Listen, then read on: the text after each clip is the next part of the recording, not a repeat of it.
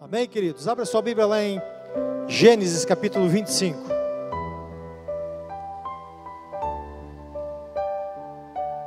Gênesis capítulo 25.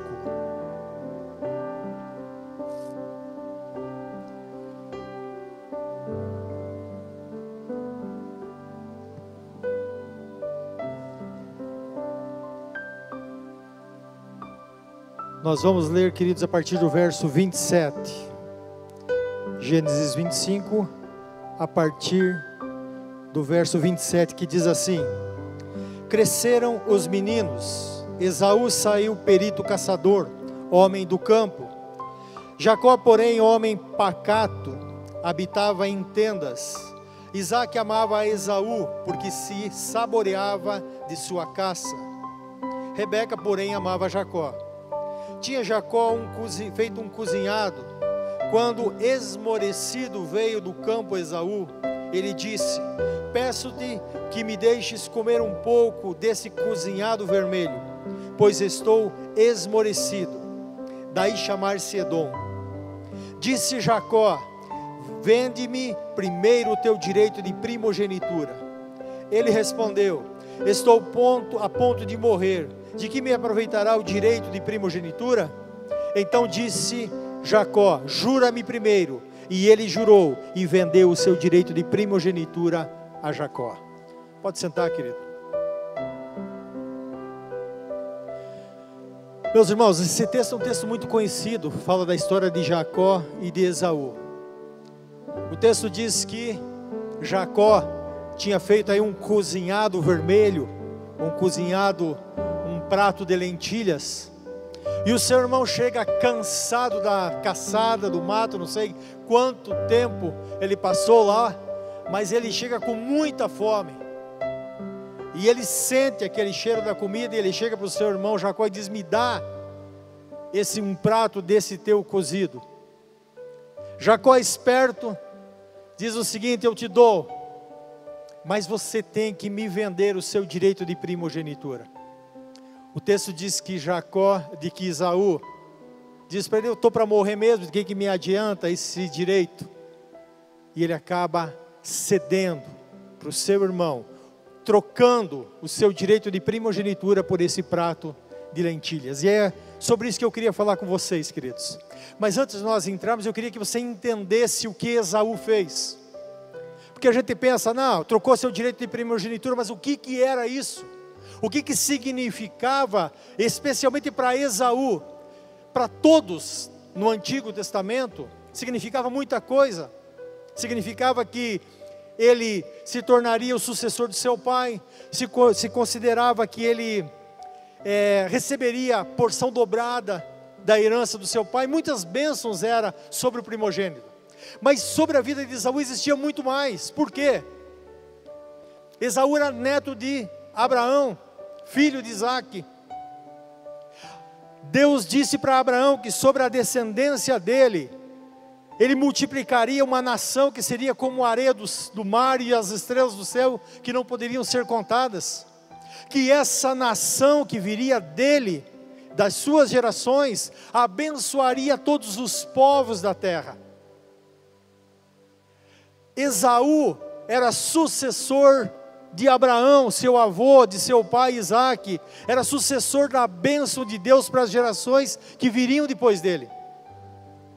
Jacó seria a autoridade de todo aquele clã, Jacó seria o pai das doze tribos de Israel, Jacó seria o, aquele de quem Jesus viria, também da descendência dele. Mas a palavra de Deus diz que por causa de um prato de lentilhas, ele trocou tudo isso, ele desprezou tudo isso. E sabe, queridos, às vezes nós não entendemos tudo aquilo que está em jogo nas nossas vidas. Esaú não entendeu isso. Porque se Esaú entendesse tudo aquilo que ele colocou em xeque, tudo aquilo que ele desprezou, ele nunca teria feito isso. O sentido da palavra é, do nome Esaú é peludo, ele era muito peludo.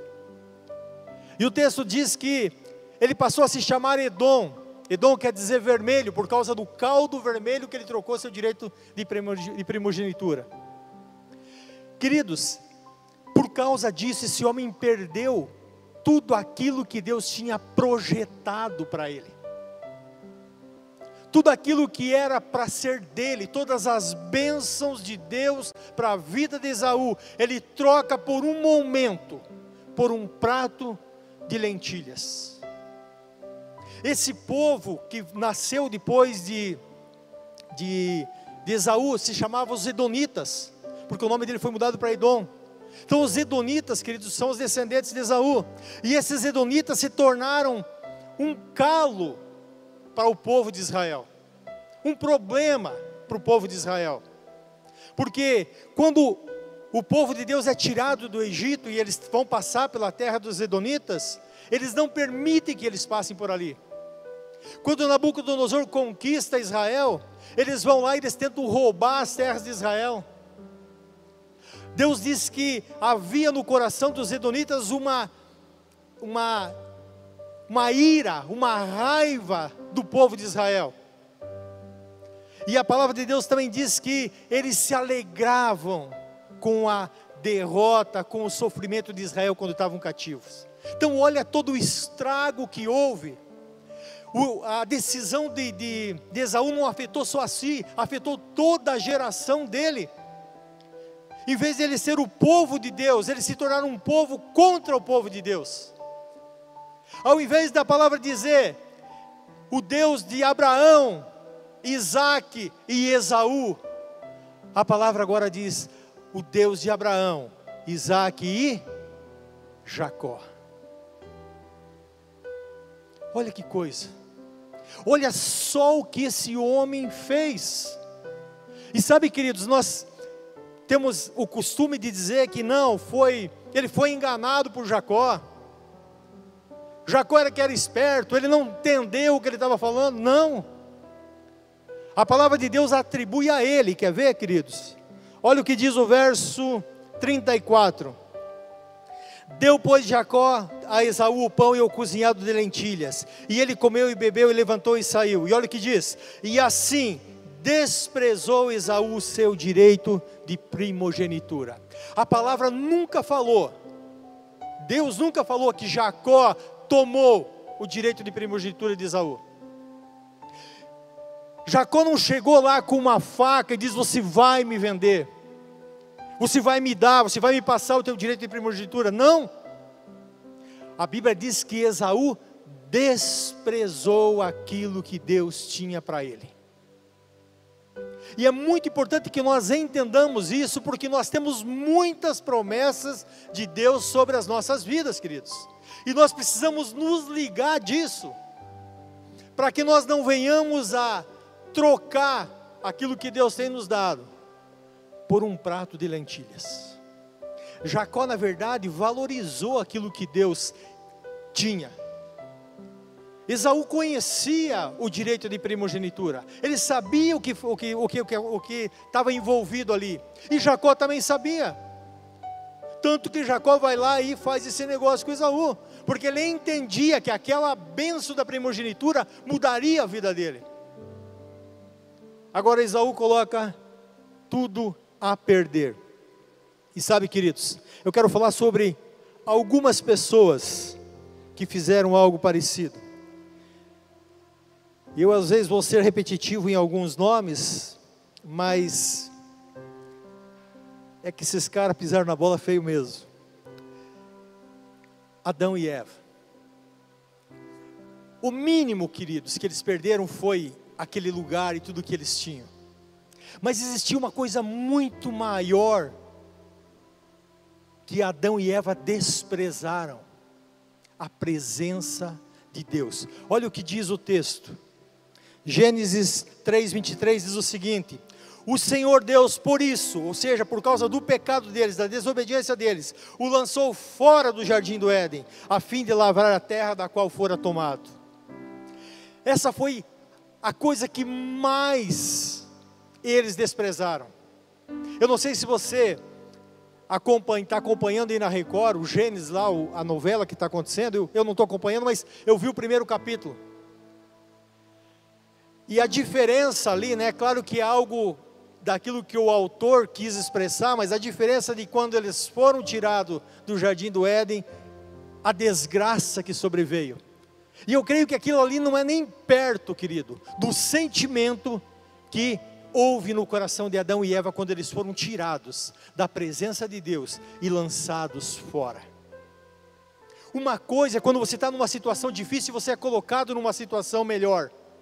Agora, quando você está numa situação boa, você ser tirado, isso corrói demais, isso se machuca demais. Agora, imagina você ser tirado da presença de Deus.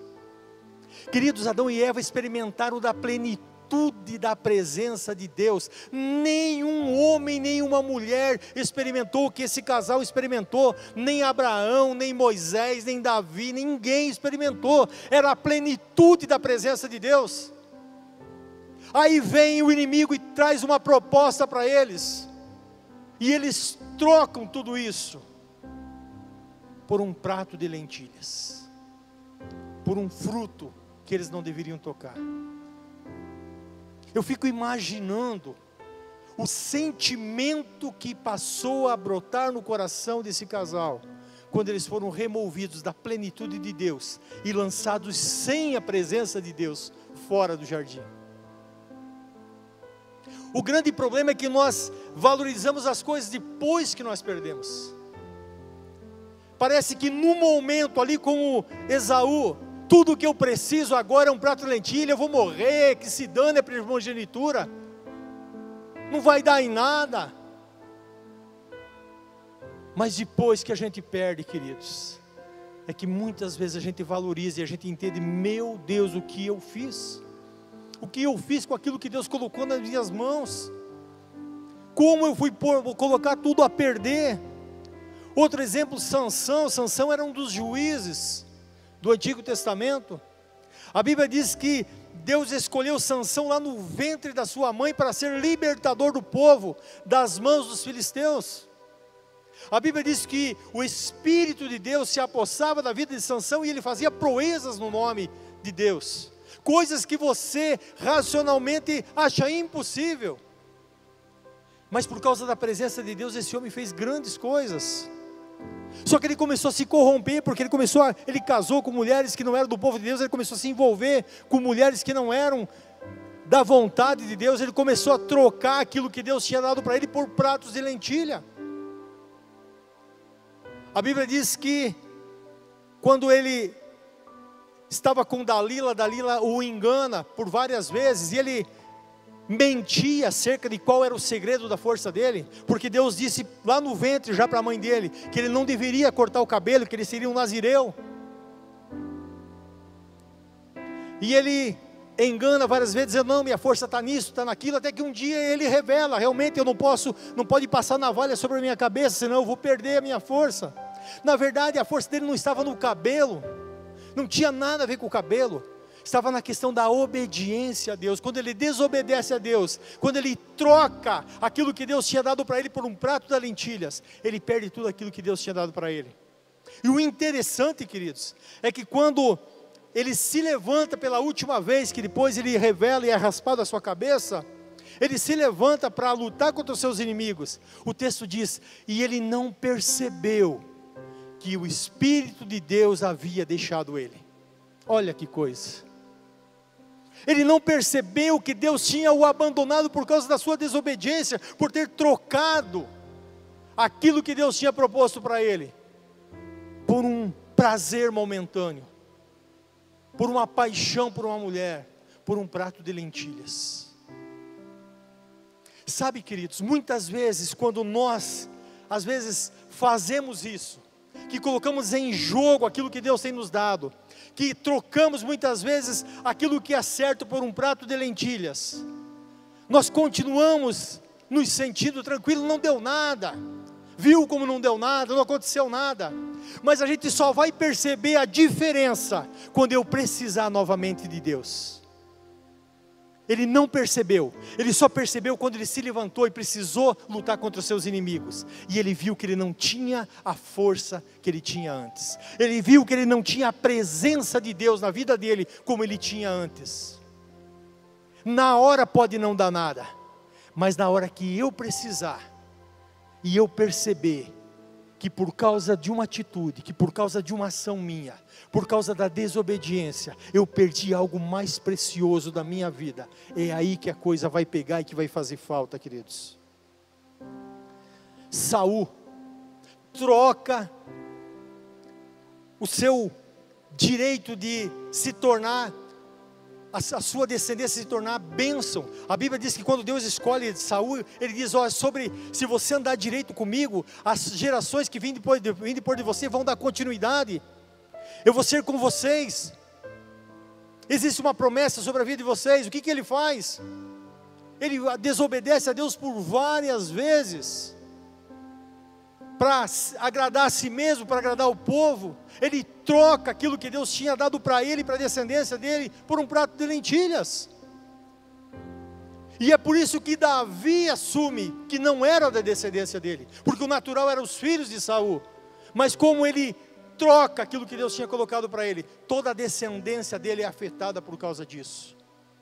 E você vai ver a desgraça se instalando em toda a família de Saul trocar aquilo que é santo, aquilo que é proposto para Deus, por um prato de lentilhas. Isso é profanação. O significado de profanar é não dar valor para aquilo que é sagrado, não valorizar aquilo que Deus tem para mim, a graça, o amor, a vida que Ele tem para mim. Quando eu não valorizo isso, eu acabo profanando aquilo que Deus tem para mim.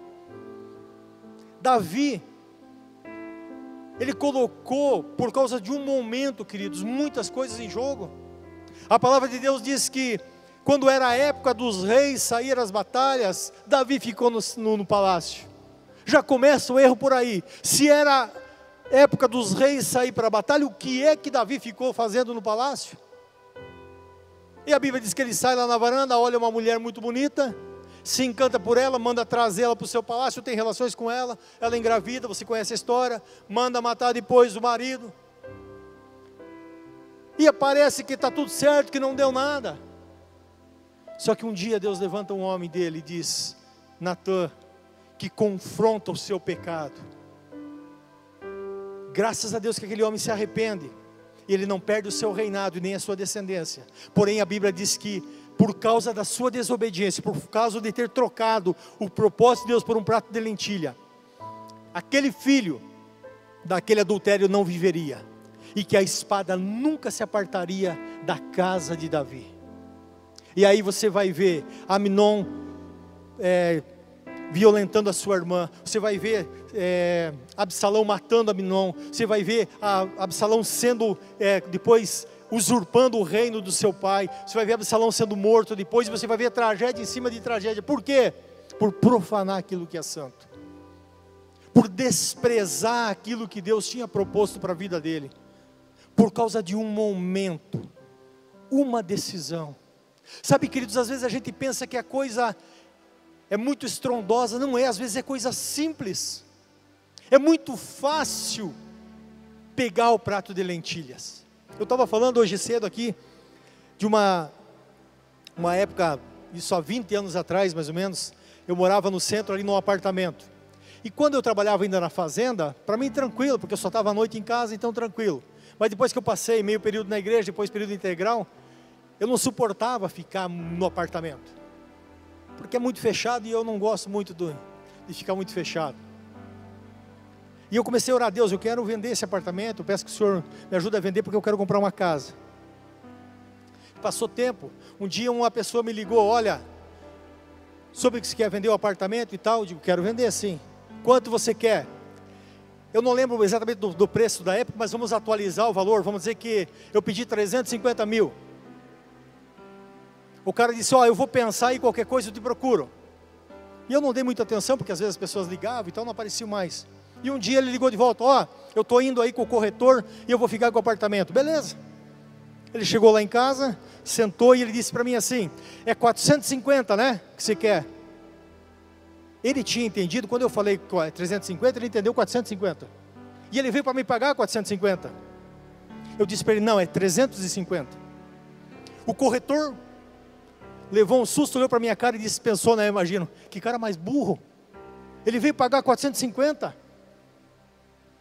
E ele ia pagar, porque ele veio pronto para pagar isso. Vocês entendem como é sutil? Era só eu dizer, é, pronto. Mas o que está em jogo, querido? Eles podiam nem nunca saber dessa história. Eu não ia ter coragem de contar, porque isso é vergonhoso se, se acontecesse. Mas Deus ia ver. O prato de lentilha estava ali, foi oferecido. Fácil, só dizer sim, 100 mil reais. Não é, não é tentador? Mas a nossa santidade diante de Deus, o nosso nome diante de Deus não tem preço. A nossa honra diante de Deus e a honra de Deus perante nós não tem preço. Eu não posso ser leviano, queridos. Eu não posso trocar aquilo que Deus tem proposto para mim por um prato de lentilhas. E deixa eu te dizer uma coisa: hoje a minha casa vale quase o dobro daquele apartamento.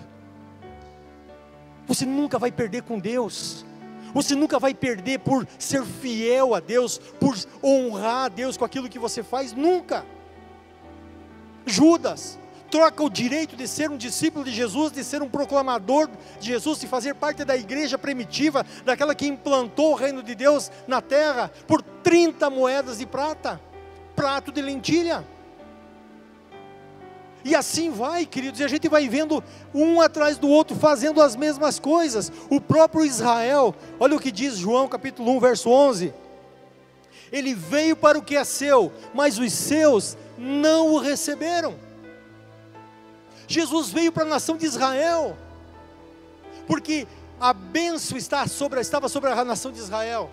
Eles seriam a nação que abençoaria todos os povos, a promessa dada lá em Abraão. E Jesus vem para eles, e o que, que eles fazem? Eles desprezam isso. E nós hoje, igreja, somos Israel de Deus. Fomos abençoados por causa do desprezo deles, mas eles perderam demais, queridos. Aí o verso 12 diz que ele, Jesus veio para eles, mas eles não o receberam, e o 12 diz: Mas todos quantos o receberam, deu-lhes o poder de se tornarem filhos de Deus. Todos aqueles que não trocaram a minha presença, a minha obra, por um prato de lentilha, eu dei a eles o poder de serem feitos filhos de Deus. Eu queria que nós entendêssemos tudo o que nós temos, queridos. Nós temos acesso à presença de Deus. Não existe mais véu, não existe nada que separa. Nós, a Bíblia diz que nós somos templo do Espírito Santo. Nós temos, queridos, dado por Deus ministérios, dons, talentos. Nós temos um propósito específico da parte de Deus e eu não posso de maneira alguma trocar isso por nenhum prato de lentilha. Eu sei o quanto é difícil, sabe, levantar a mão e dizer: Deus, eis-me aqui. Eu quero cumprir o meu propósito. Eu quero usar para o benefício do teu reino e do meu próximo os talentos que o Senhor tem me dado. Eu quero, Senhor, ser útil nas, útil nas tuas mãos. Porém, isso é valorizar aquilo que Deus tem nos dado. Por isso que a palavra, a parábola dos talentos é dura. Quando a parábola diz que o Senhor confiou cinco talentos para um, três para outro, um para outro. Os dois primeiros honraram e multiplicaram e não trocaram por um prato de lentilha os seus talentos, mas um deles enterra o seu talento. E quando aquele senhor passa a acertar contas, ele é duro ele é pesado com aquele servo. E ele disse: Aparta de mim, infiel, porque você trocou aquilo que eu te dei por um prato de lentilha. Porque você desprezou, você profanou aquilo que é santo, que eu coloquei nas tuas mãos. Nós temos que abrir os nossos olhos e entender tudo aquilo que Deus tem proposto para nós, queridos. E não é pouca coisa. Porque às vezes nós podemos olhar para Esaú e dizer: Poxa vida, mas esse cara é burro, esse cara é, olha, é um tolo. E quantas vezes nós agimos assim? Quantas vezes nós deixamos levar Quantas vezes nós somos enganados, queridos, por aquilo que nos é proposto?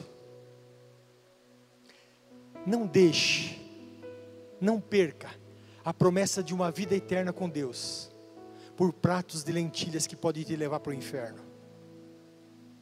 Preste atenção nisso.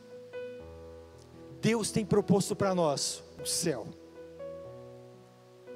Mas se nós não cuidarmos, nós podemos trocar essa proposta de Deus por um prato de lentilha que nos leva para o inferno. E isso é realidade, isso é bíblico, isso é a palavra de Deus, e isso está em jogo, queridos. A nossa eternidade, ou no céu, ou no inferno, e nós precisamos acordar para isso, porque não é brincadeira.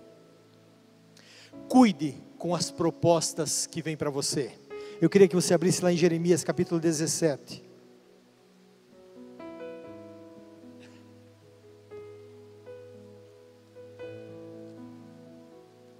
Jeremias capítulo 17, verso 9 diz o seguinte: Enganoso é o coração, mais do que todas as coisas, e desesperadamente corrupto, quem o conhecerá? Olha só, enganoso é o coração, desesperadamente corrupto, quem o conhecerá? Queridos, se tem algo que não pode guiar as nossas vidas é o nosso coração. O que que fez com que Adão caísse e Eva? O que que fez com que Jesus traísse, é, Judas traísse Jesus? O que que fez com que Davi se encantasse por uma mulher que ele não podia? O coração. Quantas vezes nós nos deixamos mover pelo nosso coração? Deixa eu te dizer uma verdade, queridos. Cristão não é movido por coração, cristão é movido pelo Espírito de Deus. Não interessa o que o teu coração fala, não interessa o que o teu coração te propõe. O maior inimigo das nossas vidas não é o diabo, é o nosso coração. Até essa semana o Cláudio da Suzy estava lá em casa, ele estava contando uma historinha interessante. Ele disse assim, até achei interessante, porque é mais ou menos isso que exemplifica isso. Eles que tinham um vilarejo muito pequeno. E tinha um touro lá muito brabo. E eles prendiam aquele touro lá numa mangueira com muito cuidado para que ele não escapasse. Ele era só o reprodutor lá, mas se aquele bicho escapasse, ele fazia um estrago. E alguém vai lá e solta aquele touro. E ele sai destruindo todo aquele vilarejo e mata pessoas de uma família. Aquela família que perdeu os seus entes queridos, vão lá e matam as pessoas que eram donas daquele touro, da família que era dona daquele touro, que revida e vai lá e mata outras pessoas, que mata outros e se destroem completamente. E, o e a história diz que quem soltou o touro foi o diabo. E alguém chega para o diabo e diz: Mas por que, que você fez isso? Olha toda a destruição que você causou, olha todo o mal que você fez, olha quantas pessoas morreram. A história diz que o diabo só falou assim: ó, eu só soltei o touro. O resto que fez foi o coração. Enganoso é o coração, mais do que todas as coisas.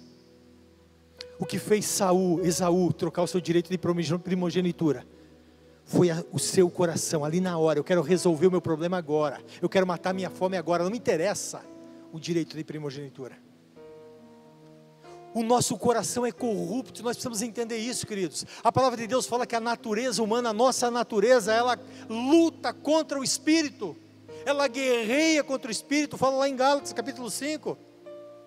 Ela se opõe àquilo que é de Deus, então eu não posso ser guiado pelo meu coração. As pessoas dizem, ah, eu não senti no coração, independente de sentir ou não, a nossa conversa tem que ser: Deus me falou ou Deus não me falou. Não o meu coração falou, meu coração não falou. Porque o coração, ele é enganoso, ele vai te enganar. E ele vai fazer você aceitar os pratos de lentilha que são propostos para você. Cuide com as propostas, querido. Cuide com aquilo que é colocado diante de você. Provérbios fala que é, sobre tudo que deve guardar, Provérbios 4, 23, tu, sobre tudo que deve guardar, guarda o teu coração, porque dele procede as fontes da vida. Guarda, não se deixa ser levado, não se deixa ser contaminado, não deixa que mentiras venham a corromper o teu interior, queridos. Aonde estava o problema de Esaú? Vamos ver lá, lá no Novo Testamento vai falar sobre esse erro de Esaú. Hebreus, capítulo 12, verso 16 diz o seguinte: Não haja algum impuro e profano como foi Esaú o qual por um repasto vendeu o seu direito de primogenitura. Pois sabeis também que posteriormente, querendo herdar a bênção, foi rejeitado, pois não achou lugar de arrependimento, embora com lágrimas o tivesse buscado. Olha o que o texto diz: não sejam impuros e profanos, como era Esaú. Aonde estava o problema? Aqui dentro, impuro e profano. E o texto diz que, mesmo que depois ele buscasse com lágrimas e arrependimento, não houve mais espaço para isso. Ele já tinha comprometido aquilo que Deus tinha dado para ele. E é interessante, queridos, que Deus conhece o coração. Eu queria que você voltasse lá para Gênesis capítulo 25, se você mudou.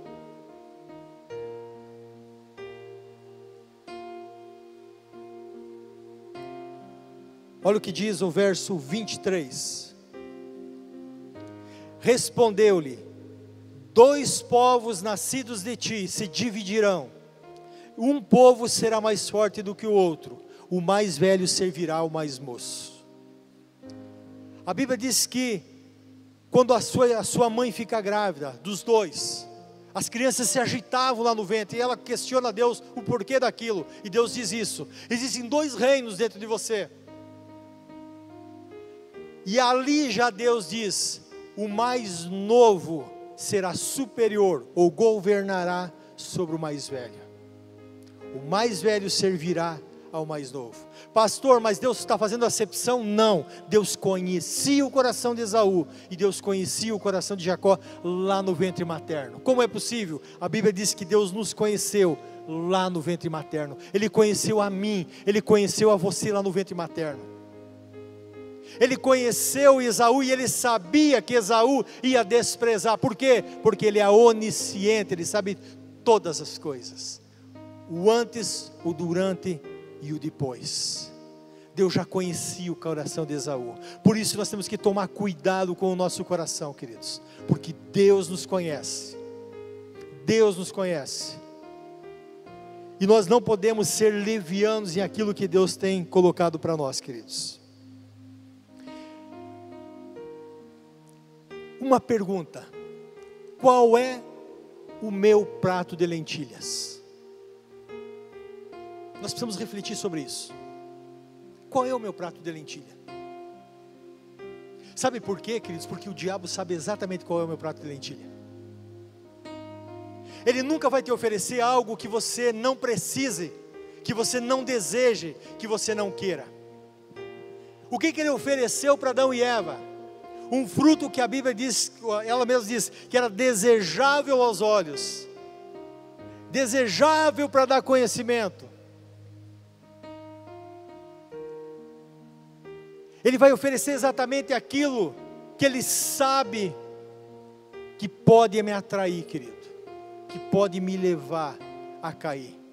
Qual é o teu prato de lentilha? Qual é a área que você vive tropeçando? Que você vive pisando na bola, que você vive falhando, esse é o teu prato de lentilhas. O que que o diabo fez com Jesus?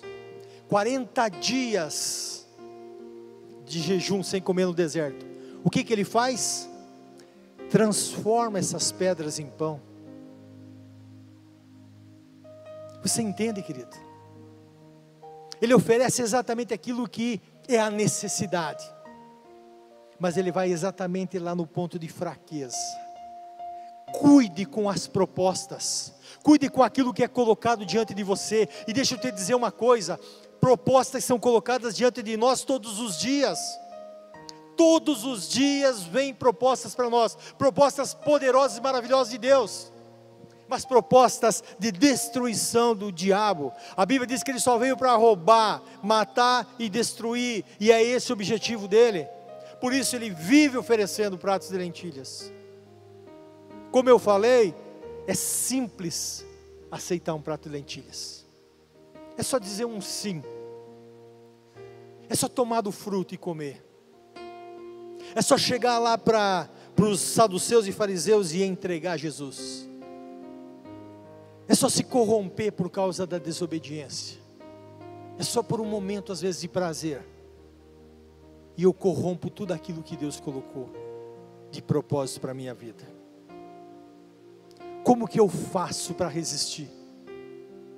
A única maneira de eu conseguir resistir, queridos, aos pratos de lentilhas que são oferecidos todos os dias para mim, é se eu entender claramente quem é Deus.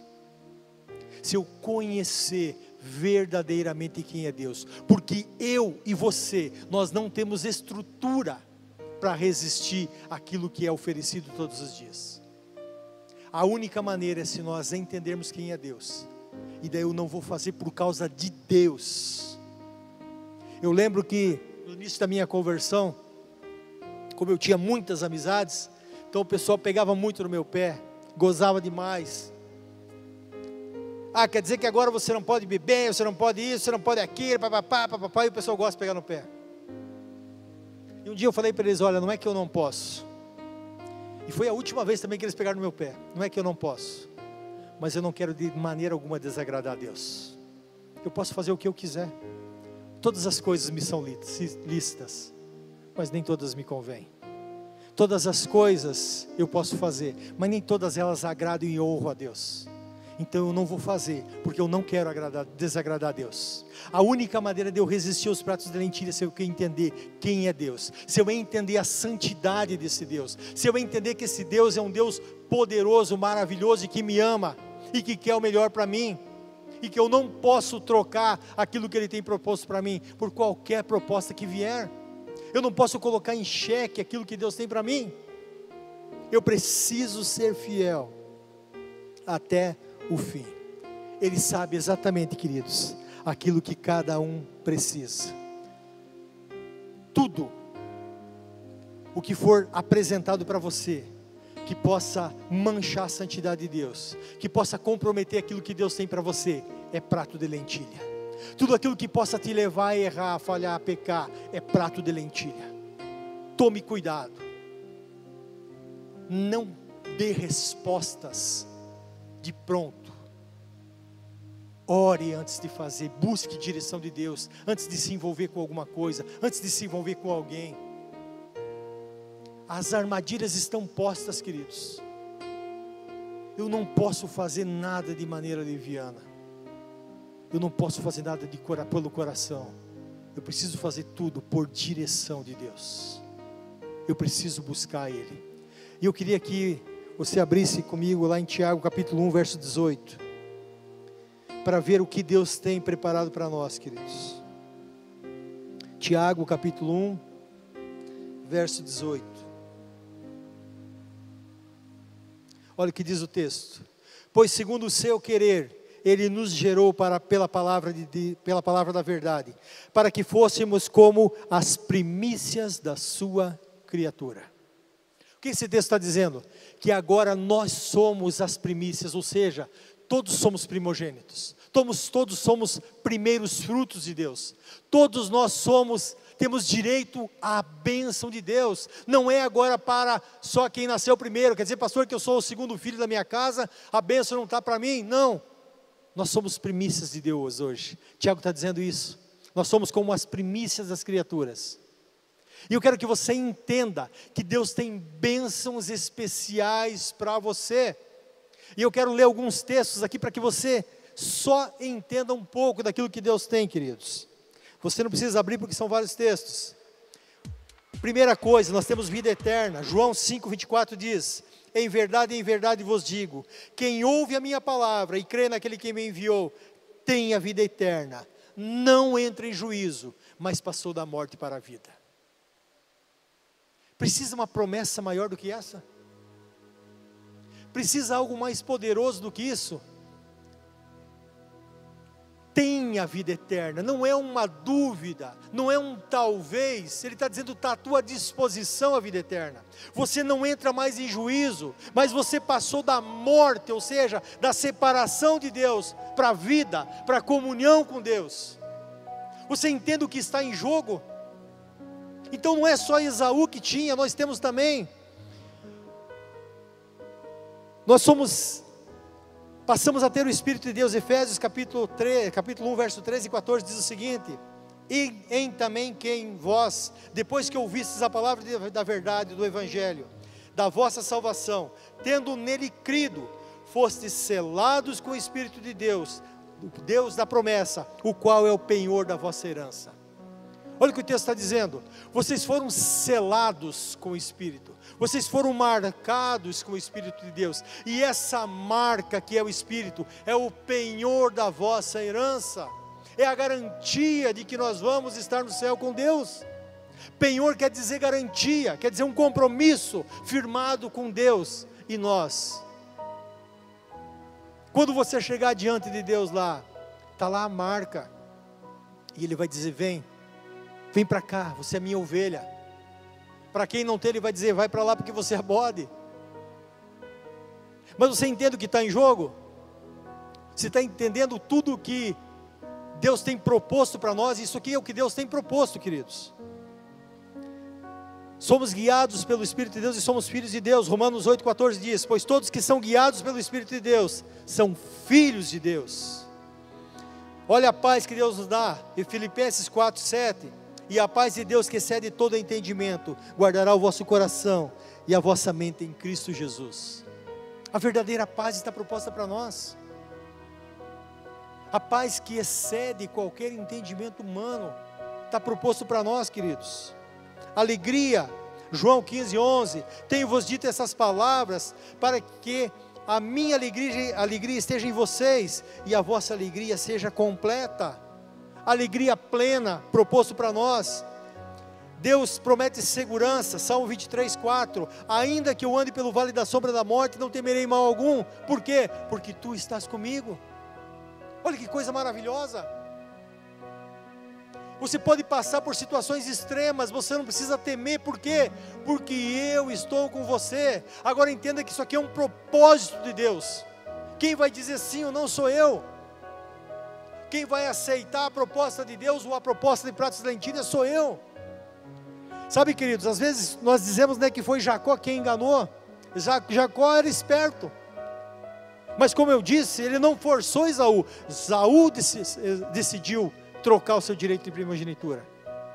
As pessoas podem fazer qualquer coisa para mim, elas podem vir com qualquer proposta, mas a última palavra é minha. E é por isso que a Bíblia condena Esaú e não Jacó tanto que Esaú herda a bênção. Nós conseguimos entender isso? É proposta de Deus, cabe a mim escolher ela ou não. Olha o que diz ainda o Salmo 46, 1. Deus é o nosso refúgio e fortaleza, socorro bem presente na tribulação. Deus diz em 1 Pedro 2, 9 e 10 que nós somos propriedade dele. Vós, porém, são, vós, porém, sois raça eleita, sacerdócio real, nação santa, povo de exclusividade de Deus. Isso Deus tem proposto para nós. Olha o que diz o Salmo 91, 11. Porque os teus anjos dará ordem ao teu respeito, para que te guardem em todos os seus caminhos. A Bíblia está dizendo que Deus, Ele colocará à disposição das nossas vidas os anjos dele. O Salmo 34, ainda 7 diz: o anjo do Senhor acampará ao redor dos que o temem e os livra. Olha quanta promessa maravilhosa. Olha quanta coisa está à nossa disposição. Olha o que diz Romanos 8, 1. Agora, pois, já nenhuma condenação há para os que estão em Cristo Jesus. Não há mais condenação.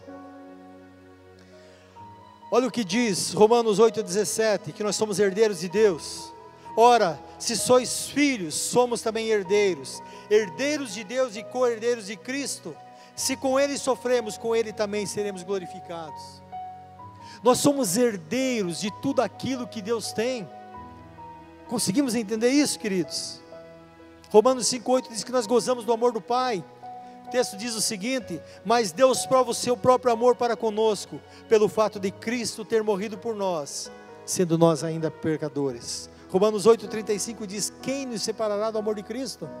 Será distância, será altura, profundidade? Quem poderá nos separar do amor de Cristo?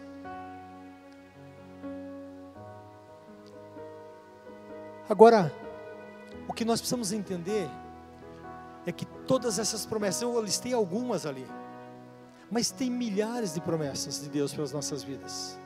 Agora, o que nós precisamos entender é que elas são uma proposta de Deus. Assim como o direito de primogenitura e o governo da tribo e tudo aquilo que estava proposto ali, era uma proposta de Deus para a vida de Esaú. E ele decide trocar isso. E Esaú tinha conhecimento disso, queridos. E não é o fato de eu dizer, não, pastor, mas eu vou na igreja, mas eu oro, mas eu leio e tal. Tem algo proposto de Deus para mim e para você, queridos. Se nós vamos aceitar isso ou não, é conosco. Ninguém é culpado das escolhas que eu faço. Ele morreu naquela cruz para nos dar vida. Essa vida está à disposição, mas depende de mim. A Bíblia diz que Ele quer abrir as janelas do céu e derramar bênçãos sem medida sobre a minha vida, mas a decisão depende de mim. Cuide com os pratos de lentilha, cuide com as propostas, cuide com aquilo que é apresentado para você. Não troque o propósito de Deus por um prato de lentilha. Amém? Vamos ficar em pé, querido? Feche os teus olhos. Eu queria que você colocasse teu coração diante de Deus agora. Talvez, queridos, você já fez isso. Talvez você já aceitou alguns pratos de lentilha durante a tua caminhada. A palavra de Deus diz que aquele que confessa e deixa alcança misericórdia. Então, se tem algo que você precisa consertar diante de Deus, faça isso agora. Diga a Deus, aquele dia, naquela situação, eu fiz isso. Ou Senhor, eu estou fazendo isso, eu estou trocando aquilo que o Senhor tem proposto para mim por pratos de lentilha. A Bíblia diz que aquele que confessa e deixa. Se você está fazendo isso, Diz Deus, eu não quero mais. Agora, sabe, queridos, peça a graça dele sobre a tua vida, porque nós não temos condições de resistir por nós mesmos. A Bíblia diz que aquele que está de pé cuide para que não caia. Talvez você diz: "Não, eu nunca fiz isso". Mas cuide para que você não caia. Pai, em nome de Jesus, Senhor. O Senhor conhece o nosso coração. O Senhor conhece as nossas vidas. Ninguém precisa dizer nada a nosso respeito, Deus. O Senhor sabe todas as vezes, Pai, que talvez o nosso passado, ou mesmo hoje, nós estamos aceitando pratos de lentilhas, Deus. Mas eu também sei, Pai, que o teu amor supera todas as coisas e o teu perdão é algo poderoso, Pai. Porque existe essa promessa da tua palavra, de que se nós confessarmos os nossos pecados, o Senhor é fiel e justo para nos perdoar os pecados e nos purificar de toda injustiça, Senhor. Faz isso conosco, Pai.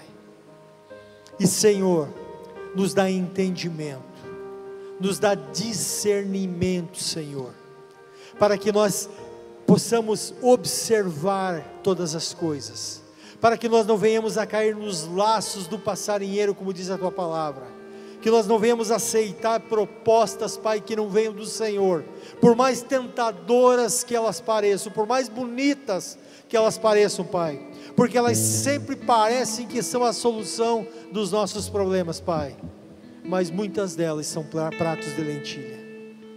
Nos ajuda, Pai, a não cair nas armadilhas do inimigo. Pai, em nome de Jesus, Pai, abençoa o teu povo, Pai. Deus, em nome de Jesus, dá entendimento ao teu povo de tudo aquilo que o Senhor tem proposto, Pai. A tua palavra diz que nem olhos viram, nem ouvidos ouviram, nem sequer chegou ao coração humano aquilo que o Senhor tem preparado de tão grandioso que é isso, Pai. E nós não podemos colocar isso a perder, Pai. Por favor, nos ajuda, Pai. Nos dá graça, Senhor, para suportar, Pai. Nos dá graça para dizer não quando precisarmos dizer não. Nos dá graça para dizermos sim quando precisar dizer sim, Pai. Que a nossa vida possa honrar o Senhor, independente do custo disso, Pai. Para a glória, para a louvor e honra, Senhor, do Teu nome, Pai. Em nome de Jesus. Amém.